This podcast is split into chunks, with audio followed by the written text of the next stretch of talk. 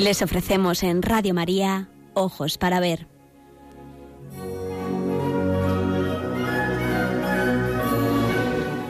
Con la dirección de María Pilar Carderera.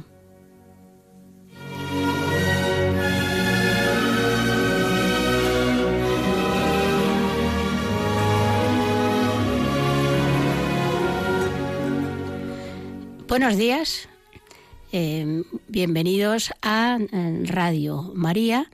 Eh, en primer lugar, quiero dar las gracias a Yolanda, que desde Control hace posible que mi voz llegue hasta ustedes, para comentarles hoy una exposición que tiene lugar en el Museo del Prado, titulado Los tesoros de la Hispanic Society of America, la Sociedad Española de América, que em, reúne una de las colecciones más importantes, esta sociedad más importantes de la historia y el arte español y de Hispanoamérica. Y mm, hay objetos desde la prehistoria hasta el siglo XX. Y esta mm, sociedad además acaba de recibir el premio Princesa de Asturias de Cooperación, por lo que estamos todos encantados, ya que es una sociedad que se dedica a la cultura española, a difundirla eh, dentro de un edificio en Nueva York, un museo y una biblioteca que son además de acceso eh, completamente eh, gratuito. Se ha dicho que esta colección es como un resumen de, podríamos hacer, de la Biblioteca Nacional de España, el Museo del Prado, el Museo Arqueológico eh, Nacional y el Museo de América. Y se va a poder visitar todo el verano hasta el 10 de septiembre, de modo que hay tiempo suficiente y los que no viven en Madrid, si pasan algún día por esta eh, villa, eh, les aconsejo desde luego que no duden a acudir a verla, ya que es francamente extraordinaria.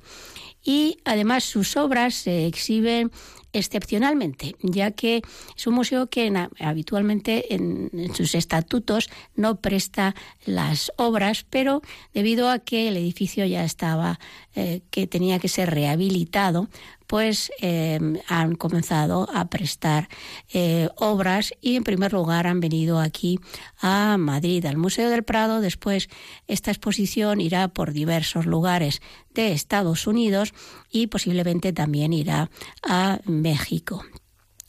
En la exposición podrán contemplar más de 200 obras eh, muy variadas que van desde eh, cerámicas del Paleolítico, esculturas de la Hispania romana, eh, tejidos y objetos decorativos árabes de la Granada nazarí, libros y manuscritos también interesantísimas cartas, por ejemplo, de Carlos V y de Felipe II, eh, mapas de las expediciones al Nuevo Mundo, eh, importantísima pintura, entre las cuales hay tres Velázquez y dos Goya. Eh, además, retratos de los intelectuales, escritores y artistas españoles de fines del XIX y de comienzos del siglo XX.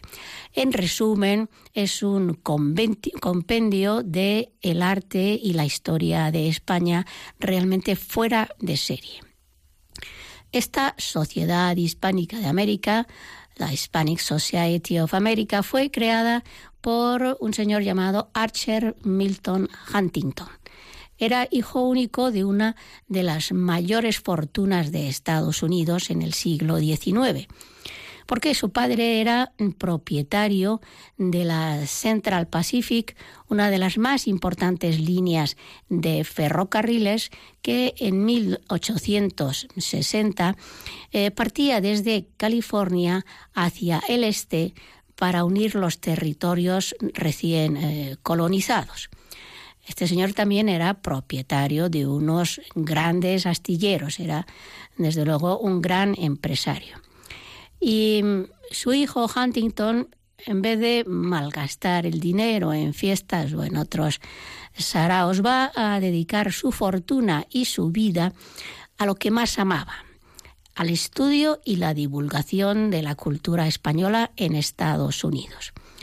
Archer nace en 1870 en la ciudad de Nueva York y mm, su madre, Arabella, era una mujer culta que influyó en la educación y el gusto por el arte de, su hijo, al que siempre, siempre animó en su afán coleccionista. En este caso, el apoyo de la madre va a ser eh, concretamente fundamental.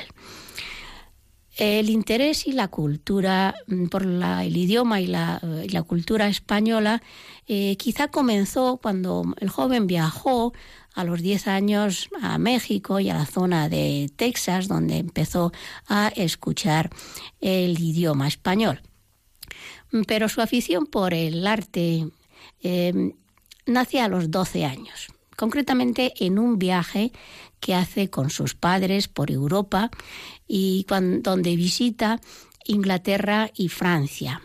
A los 12 años, tan joven, sin embargo, ya lleva un eh, diario y uno de los días tras la visita al Museo del Louvre en París, eh, anota mm, sencillamente, fui al Museo del Louvre esta mañana. Bueno, con 12 años es bueno que eh, anotara este suceso, pero ya años después él mismo hace el siguiente comentario sobre esta eh, anotación y dice, parece una frase muy sencilla, pero todavía hoy, cuando recuerdo aquella experiencia, sé que fue vital para mí.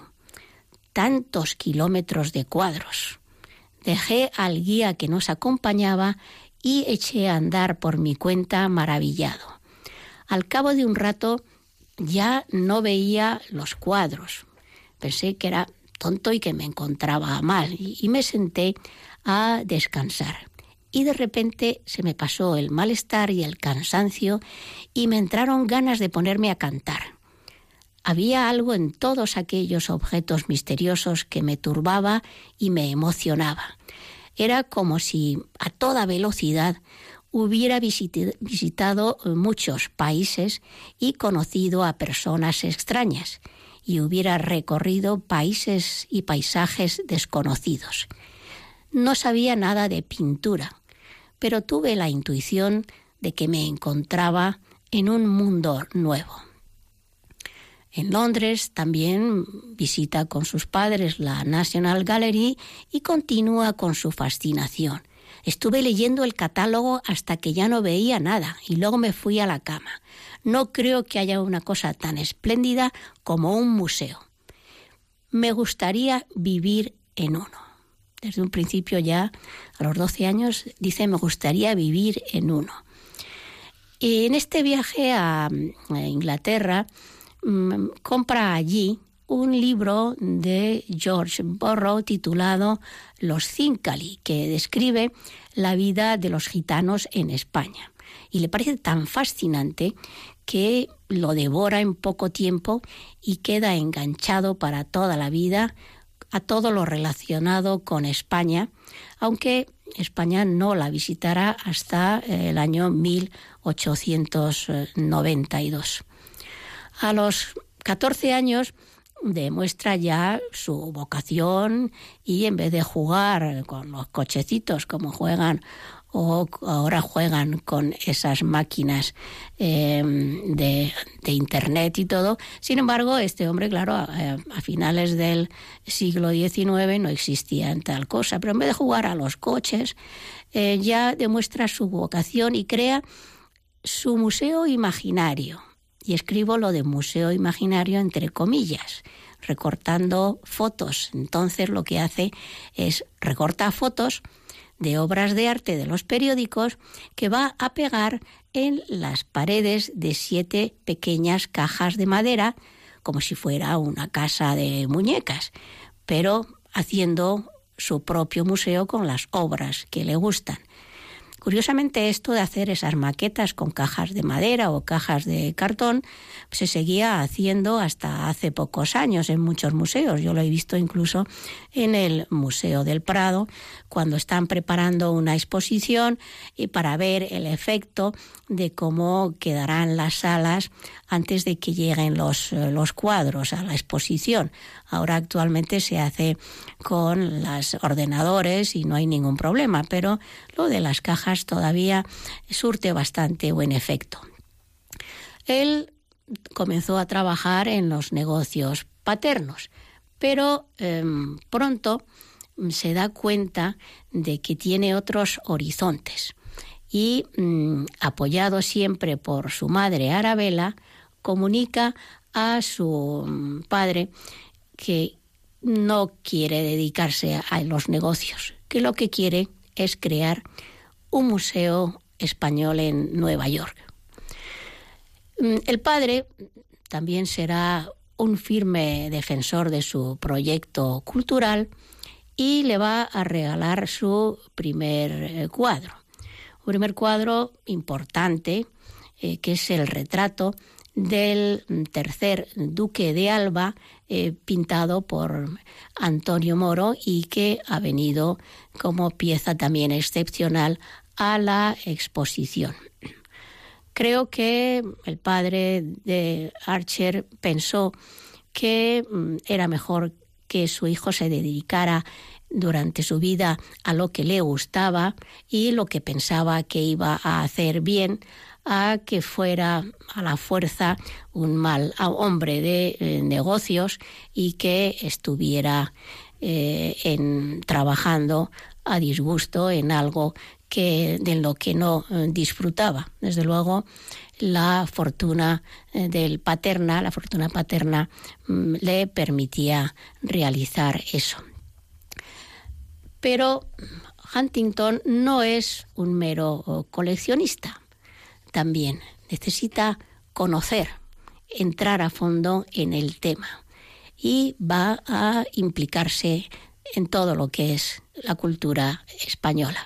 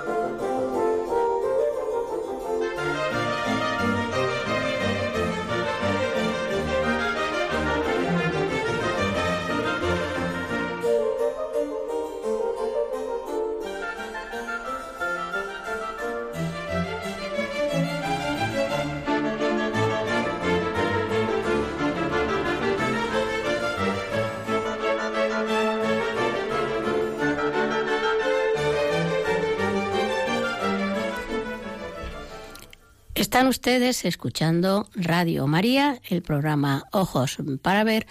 Soy María Pilar Carderera y les estoy comentando la exposición que actualmente eh, tiene lugar en el Museo del Prado titulado Los Tesoros de la Hispanic Society of eh, America.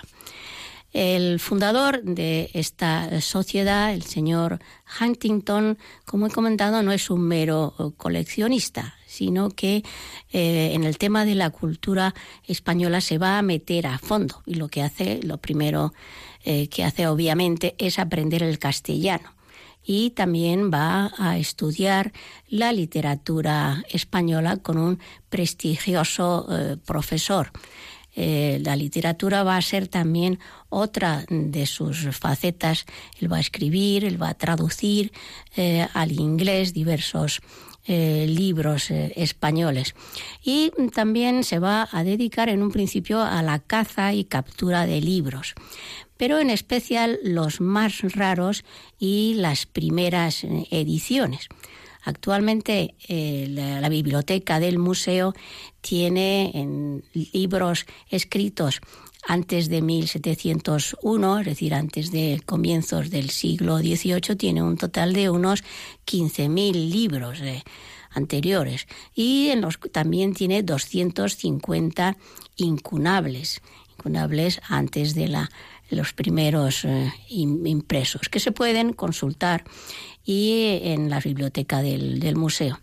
Eh, desde el punto de vista de la literatura española, lo que le apasiona es el poema del mío Cid, hasta tal punto que en la década de 1890 que va a recorrer España, el primer viaje es 1892, va a visitar los lugares eh, relacionados con Rodrigo Díaz de Vivar va a realizar el viaje desde Burgos hasta Valencia.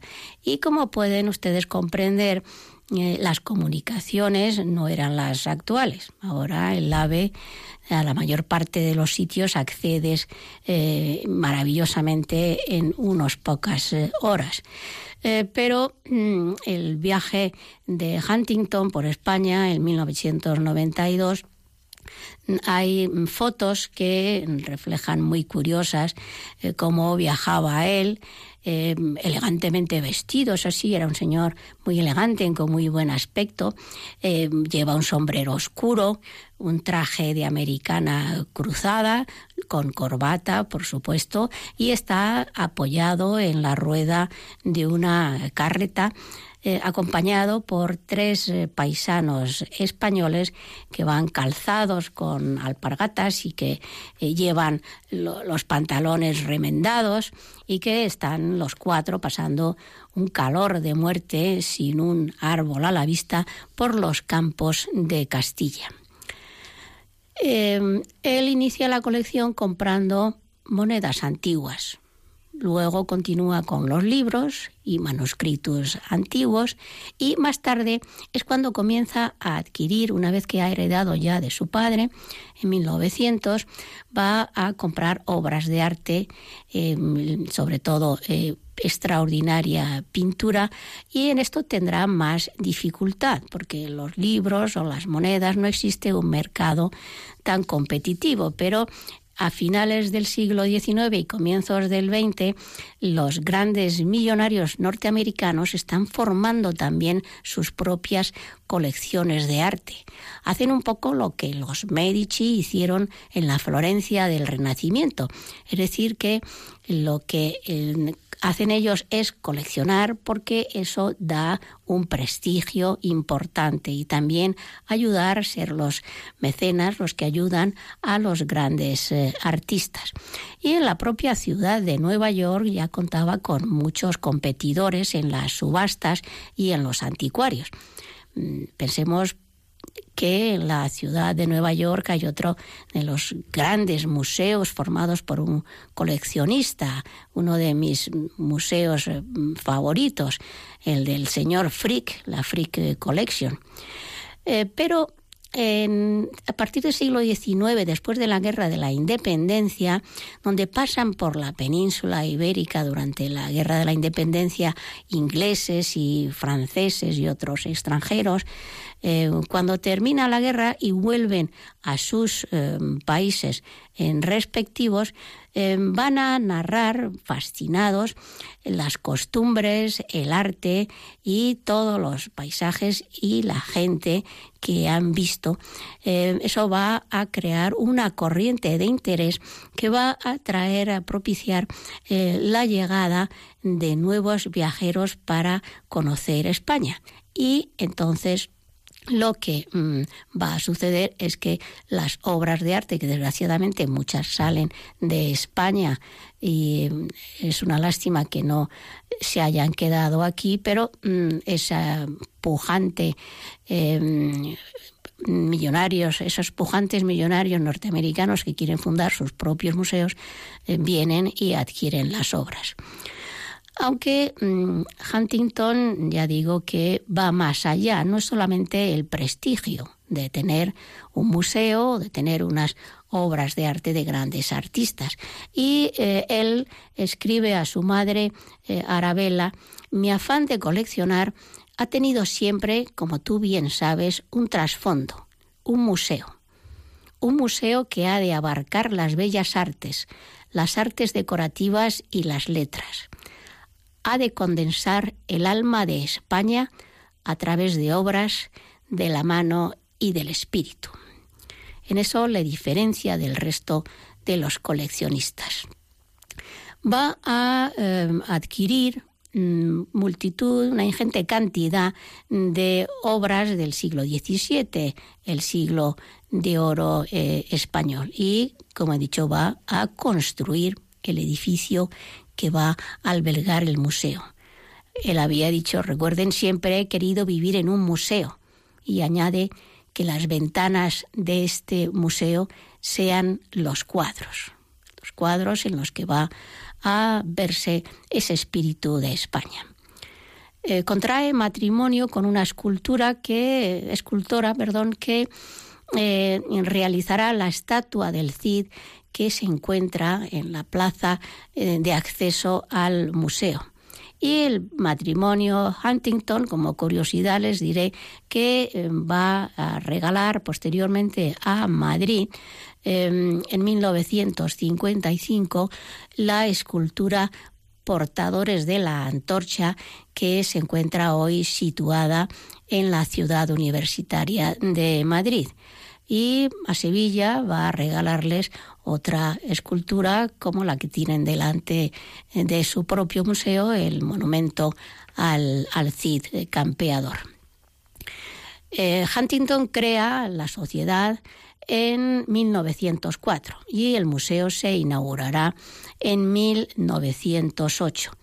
Y tras la muerte de su em, creador, de su fundador, eh, el museo ha seguido adquiriendo obras de arte y libros para incrementar eh, el estudio de todo lo español. La exposición es una exposición muy eh, grande, son más de 200 piezas, por lo que, como comprenderán, me es imposible hacer un recorrido completo. Haré nada más que un bosquejo de las piezas más importantes o mm, de las que me parecen más eh, adecuadas para este programa. Y precisamente nos recibe, como no, en la primera sala un retrato del propio señor Huntington pintado eh, en 1926 por el granadino José María López Mezquita. Allí se nos muestra como un hombre elegante, vestido de etiqueta, que nos recibe con un libro en las manos en el hall, en el vestíbulo de su casa de Nueva York. Era un hombre de trato muy agradable y así lo describe eh, Zenobia Camprubí, casada con el escritor Juan Ramón Jiménez, y a su vez también ella eh, escritora, que dice, es el hombre más afable, más bondadoso y más asequible que te puedes imaginar. Él nunca se molesta por una petición franca y noble. El señor Huntington es un hombre verdaderamente encantador. Entramos en las salas de la planta baja de la ampliación del Museo del Prado que están extraordinariamente bien expuestas e iluminadas. Es algo mm, también que hay que destacar la labor que han hecho eh, con esta, esta exposición en la iluminación y la exposición. Eh, allí vamos a encontrar, entre muchas obras, una que he considerado que nos venía muy bien porque se trata del tema de la ascensión del Señor.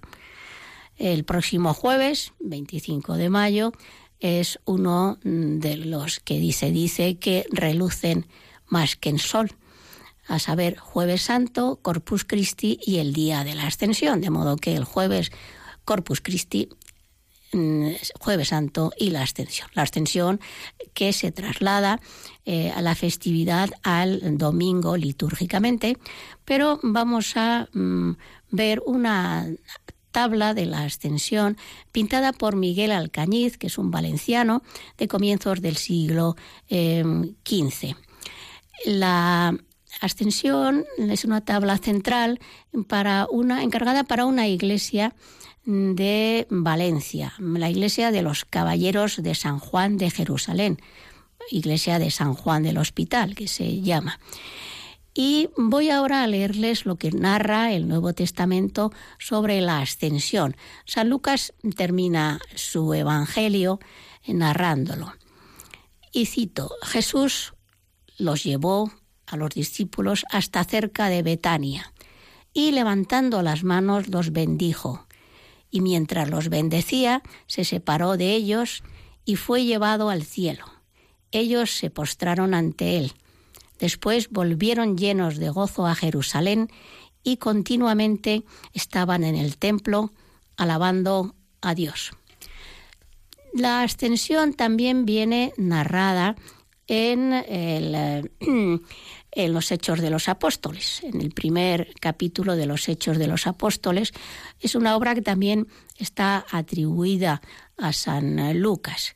Y allí mm, se dice se comienza, no os alejéis de Jerusalén, aguardad que se cumpla la promesa de mi Padre, de la que yo os he hablado. Juan bautizó con agua, dentro de pocos días vosotros seréis bautizados con Espíritu Santo. Ellos lo rodearon preguntándole, Señor, ¿es ahora cuando vas a restaurar el reino de Israel? Jesús contestó, no os toca a vosotros conocer los tiempos y las fechas que el Padre ha establecido con su autoridad.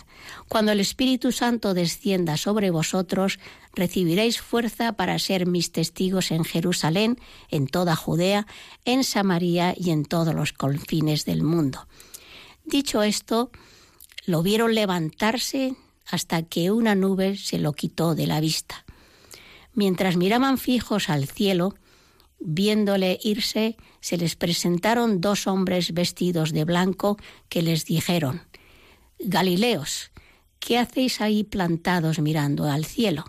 El mismo Jesús que os ha dejado para subir al cielo, volverá como le habéis visto marcharse. Y ahora voy a convertirme en sus ojos para ver y describirles esta tabla de la ascensión eh, de Miguel Alcañiz, que mm, es una tabla alargada y que está dividida como en dos zonas. Abajo encontramos la parte eh, terrenal y están 12 personajes más la Virgen, es decir, la Virgen María y podía tratarse, por supuesto, de los 12 apóstoles.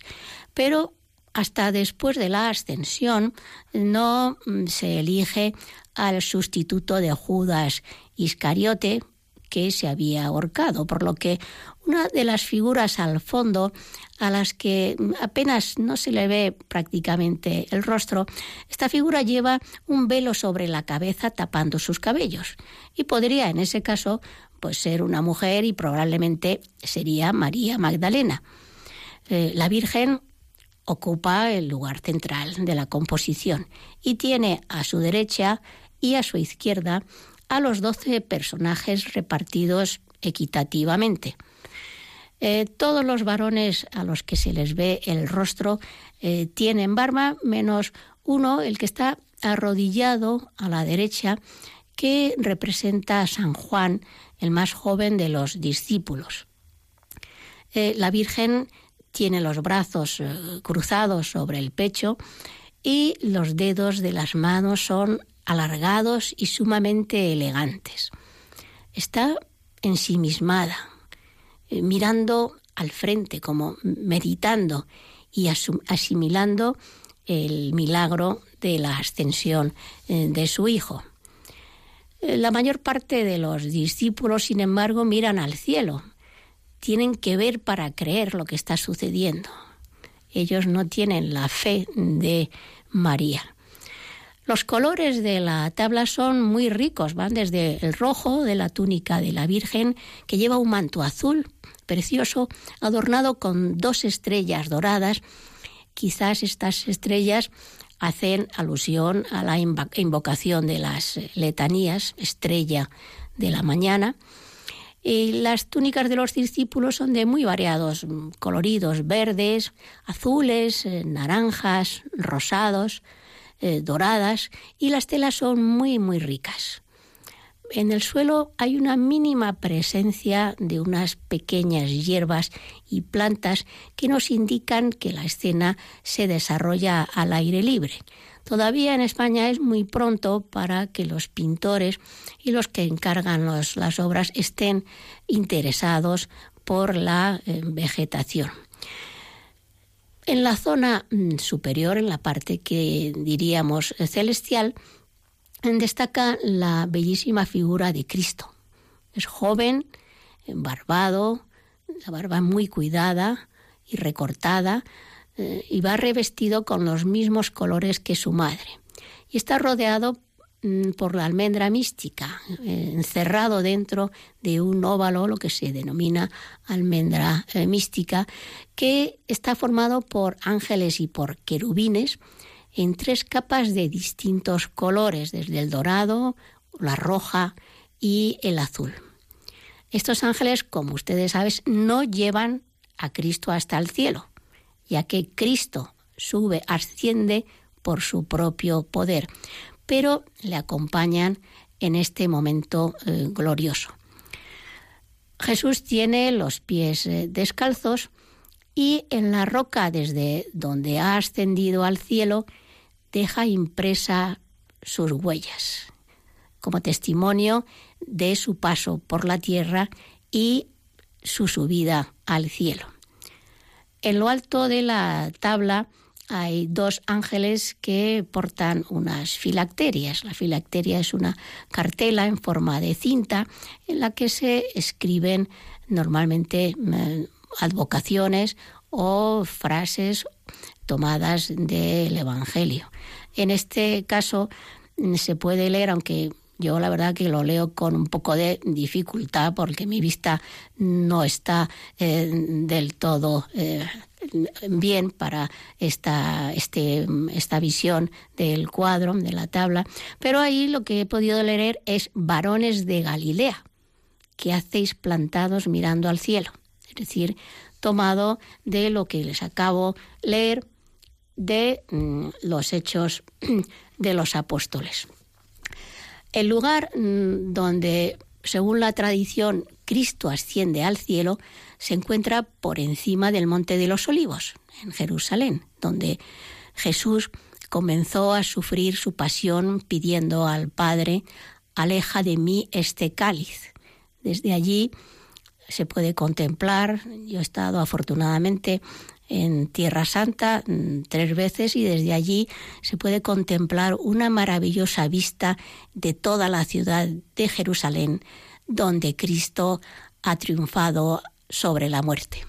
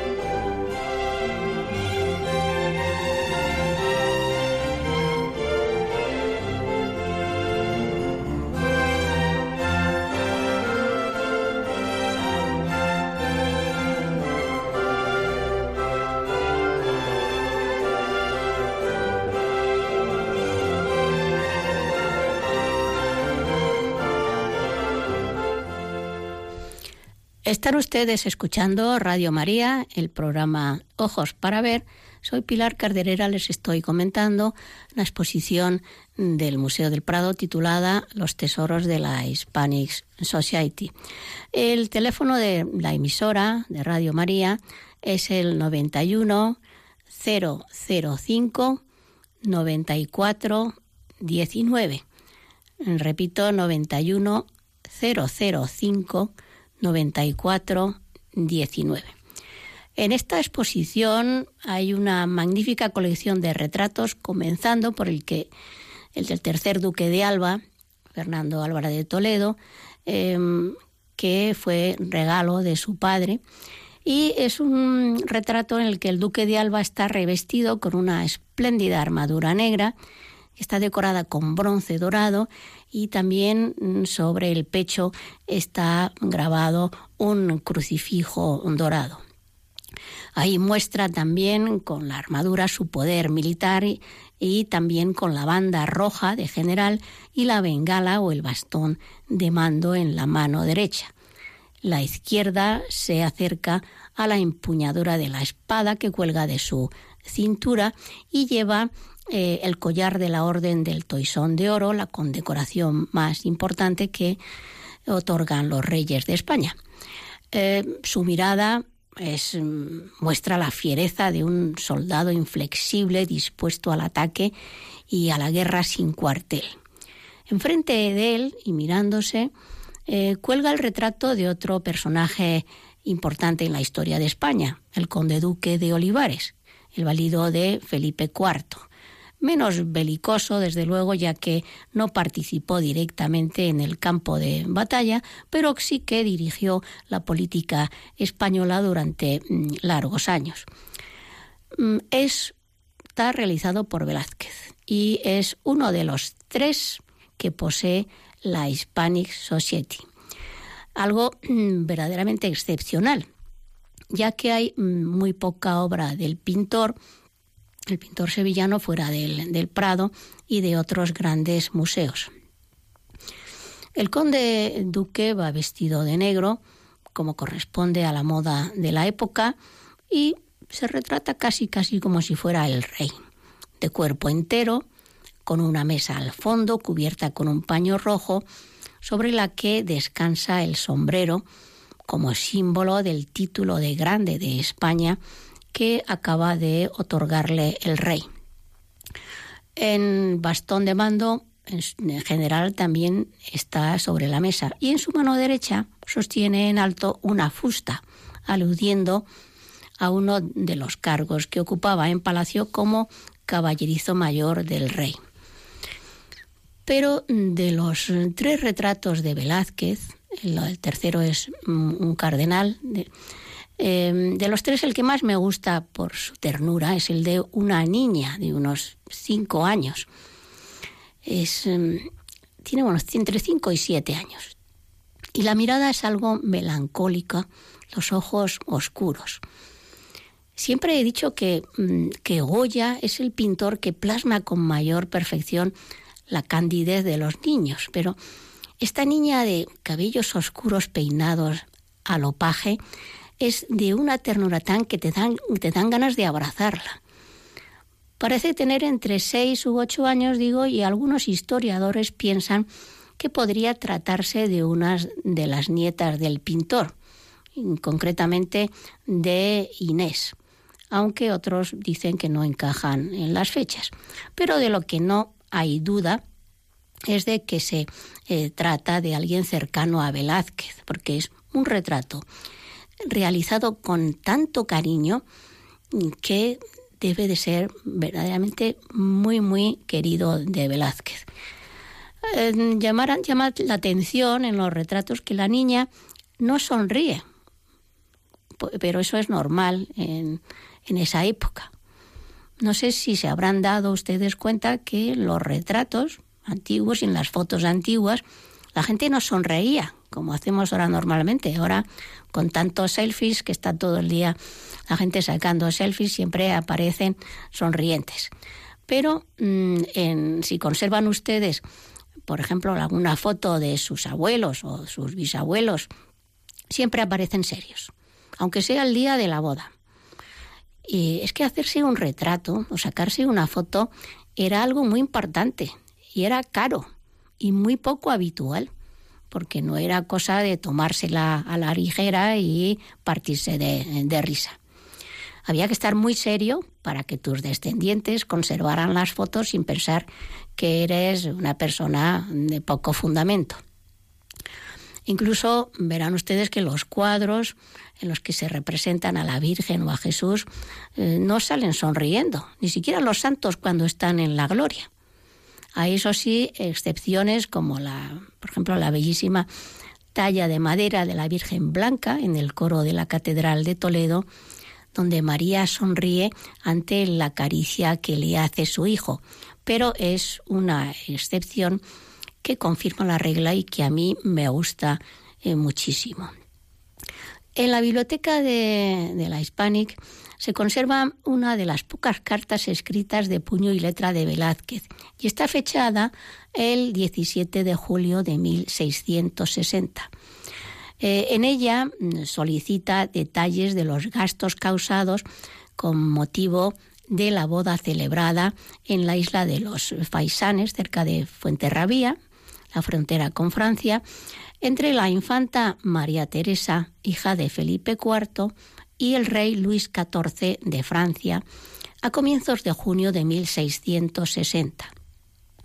Velázquez eh, además de, pintor, y ser el pintor favorito de Felipe IV, tenía también otros cargos en palacio, por ejemplo el de aposentador mayor.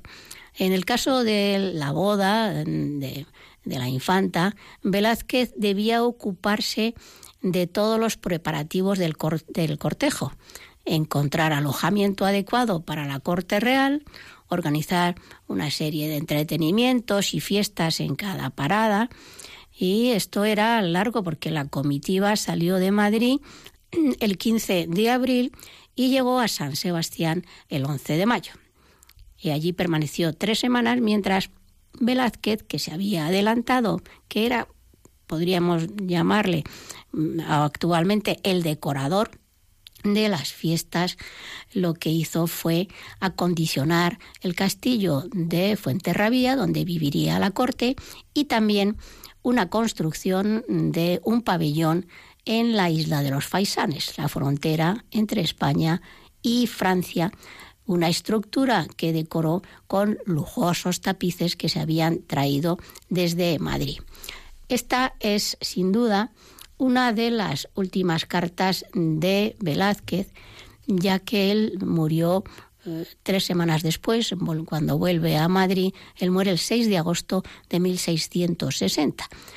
Algunos historiadores atribuyen el deterioro de su salud al enorme estrés de este viaje y la carga de trabajo que tuvo que asumir para la, organización de la boda, pero es curioso que su mujer muriera solo unos días después, el 10 de agosto de 1660.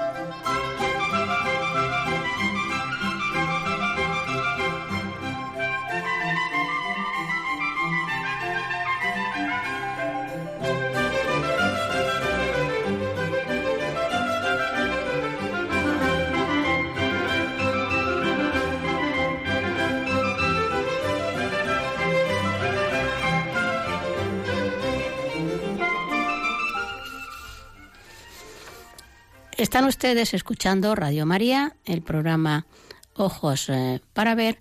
Soy Pilar Carderera, les estoy comentando la exposición Tesoros de la Hispanic Society en la, que tiene lugar en el Museo del Prado.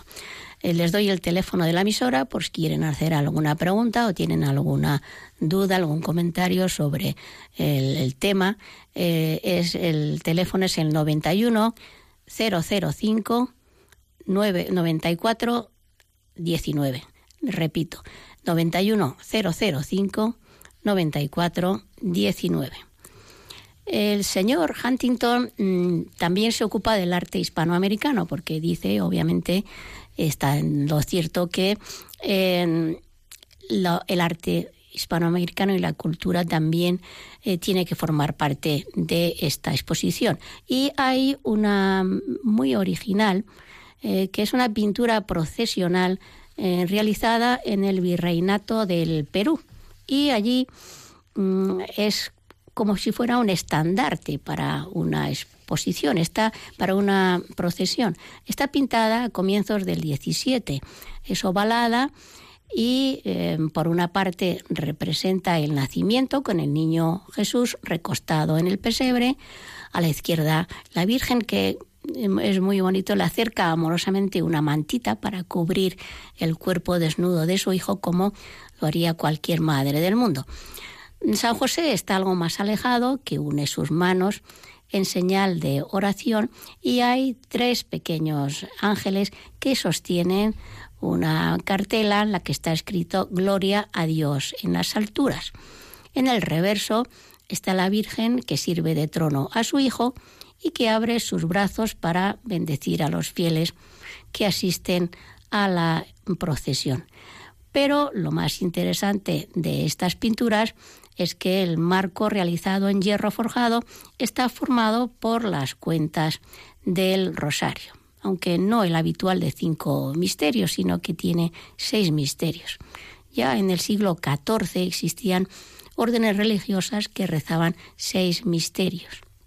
Y aunque el mes de octubre es el mes dedicado al rosario, mayo es el mes de María y se rezan las flores. Pero también, por supuesto, se reza el rosario y más cuando acabamos de ver al Papa Francisco en su visita a la Virgen de Fátima, cuya imagen, como la de Lourdes, lleva un rosario. Y allí em, recordó a los santos pastorcitos recientemente declarados santos que recomendaban el rezo de esta devoción mariana y era que era una de las favoritas de San Juan Pablo II. Recuerden ustedes que él decía, el rosario es una escalera para subir al cielo, es mi oración eh, preferida. Eh, en la exposición hay una de las obras, eh, de las estrellas de la exposición, que es el retrato de la duquesa de Alba de Goya, pintado eh, en los últimos meses de 1797 o mm, primeros del siguiente. Eh, Goya había conocido a la duquesa en unos años antes, una fecha muy importante porque la duquesa era la noble con más títulos y riquezas de la época y mm, era además una mujer muy atractiva no solo desde el punto de vista físico, sino también porque era una mujer muy divertida, eh, muy popular, que le gustaba ir a las verbenas, a los toros, y era adorada eh, por el pueblo. Goya pinta varios retratos de la duquesa, uno vestido de blanco, con una faja en la cintura roja que se encuentra en la colección de los de la Casa Ducal de Alba y este que eh, pinta eh, para sí mismo en realidad porque es un retrato que perteneció a Goya, no se quedó en la, en la casa de Alba y es algo verdaderamente eh, curioso. Es un momento en que la duquesa se ha quedado viuda, y marcha a su palacio de Sanlúcar de Barrameda para guardar allí luto. Y con el séquito mm, parte también Goya, que realiza eh, diversos dibujos de la vida cotidiana recogidos en un álbum llamado de Sanlúcar, eh, que alimenta la leyenda de las relaciones entre el pintor y la duquesa. Eh, probablemente Goya estuvo enamorado platónicamente de la duquesa, porque mm, todo Madrid, todos los hombres de Madrid también lo estaban. Eh, cuentan que la gente se asomaba a las ventanas para verla pasar cuando mm, se pasaba ella por la, por la calle. El retrato ha sido restaurado recientemente en los talleres del Museo del Prado y ha quedado maravilloso. Solo con ver cómo ha quedado este retrato merece la pena visitar la exposición. La duquesa viste falda y mantilla negra, inspirada en los trajes populares madrileños, una chaquetilla amarilla y una banda roja ceñida a la cintura.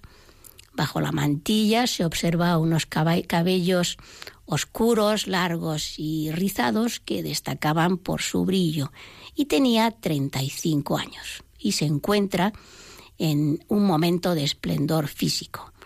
Su espléndida figura destaca sobre un paisaje de marismas donde se encontraba en el momento que la retrata Goya, posiblemente en su finca de Sanlúcar y con el dedo índice de la mano derecha señala hacia el suelo, donde podemos leer escrita en la arena las palabras solo Goya. Este retrato, después de estar en casa de Goya, fue vendido por su hijo eh, Javier Goya y después de pasar por muchos propietarios, el señor Huntington lo adquirió en 1906. Eh, la exposición también em, se ocupa del siglo XIX y del XX. Y como no, Sorolla no podía estar ausente, tratándose de la Hispanic por su amistad y el respeto mutuo que se profesaban. En 1909 Sorolla expuso en el museo en Nueva York con un éxito extraordinario. Tuvo más de 160.000 espectadores la exposición, algo mm, inaudito. Y el propio Huntington contaba que se colapsó la calle del museo por la cantidad de coches que se acercaban a admirarla. Eh, después del éxito, Sorolla recibió el encargo más importante de su vida, lo que se llama la visión de España, que son 14 inmensos eh, lienzos destinados a mostrar en las paredes del museo una imagen de las tierras y las gentes de España contempladas a plena luz del sol. Sorolla se lo tomó muy en serio y viajó por toda la península trabajando muchísimo. Estas obras no han venido porque ya estuvieron con anterioridad en el 2009 en la exposición dedicada a Sorolla en el Prado, pero sí que han venido una muestra de la Galería de Retratos de Españoles Ilustres que destacaron en las ciencias, las artes y las letras. Eh, mm, Sorolla va a pintar 40, entre los que podemos ver a Benito Pérez Galdós, eh, el autor de los episodios nacionales, a Aureliano de Beruete, a Marcelino Menéndez y Pelayo, el historiador, a Leonardo Torres Quevedo, el científico e inventor, etc. Eh, pero no solo lo realiza eh, Sorolla, sino que también Ignacio de Zuluaga, el pintor eh, vasco, también va a exponer en la Hispanic y va a dejarnos un extraordinario retrato de don Miguel de Unamuno, el escritor y filósofo. Hay también obras de Sorolla, de lo más conocido suyo, de sus paisajes, una calle de naranjos en Alcira maravillosa, o el titulado Idilio en el mar, donde nos acerca a la belleza de la luz mediterránea que también captó y pintó para gozo mm, de la vista. de la hispánica ha viajado también parte de la mm, biblioteca, una amplia colección de libros en la que mm, destacan sobre todo unos extraordinarios, un libro de, horas que es eh, rarísimo, solamente hay seis en el, en el mundo. Y de esos seis este porque es un libro de luto, es un libro realizado para rezar cuando estás de luto, porque las hojas que están estampadas en, vitela negra em, están en negro, las letras están en plata y da un, tono extraordinario. Es el momento posiblemente en que este libro perteneció a María de Castilla, la esposa de Alfonso V de Aragón, porque hay una nota encontrada dentro del libro que así lo dice. Y cuando muere Alfonso V, eh, se mm, comienza el libro de horas para María de Castilla, aunque mm, se deja sin terminar, porque eh, el museo, eh, perdón, el, porque María de Castilla también va a fallecer enseguida. Hay cartas de Felipe V, de Carlos V a Felipe II diciéndole, dándole instrucciones sobre el modo como tenía que gobernar sus eh, reinos. En definitiva, es una exposición para gozar durante muchas horas por su variedad y su belleza. Y de ellas tienen ustedes un resumen en la página web del Museo del Prado y pueden ustedes visitarlas hasta el 10 de septiembre un recorrido apresurado, pero mm, les comunico que es una excepcionalidad esta exposición y lo que les deseo a todos ustedes es que pasen una muy buena semana y que Dios les acompañe. Muchas gracias y buenos días.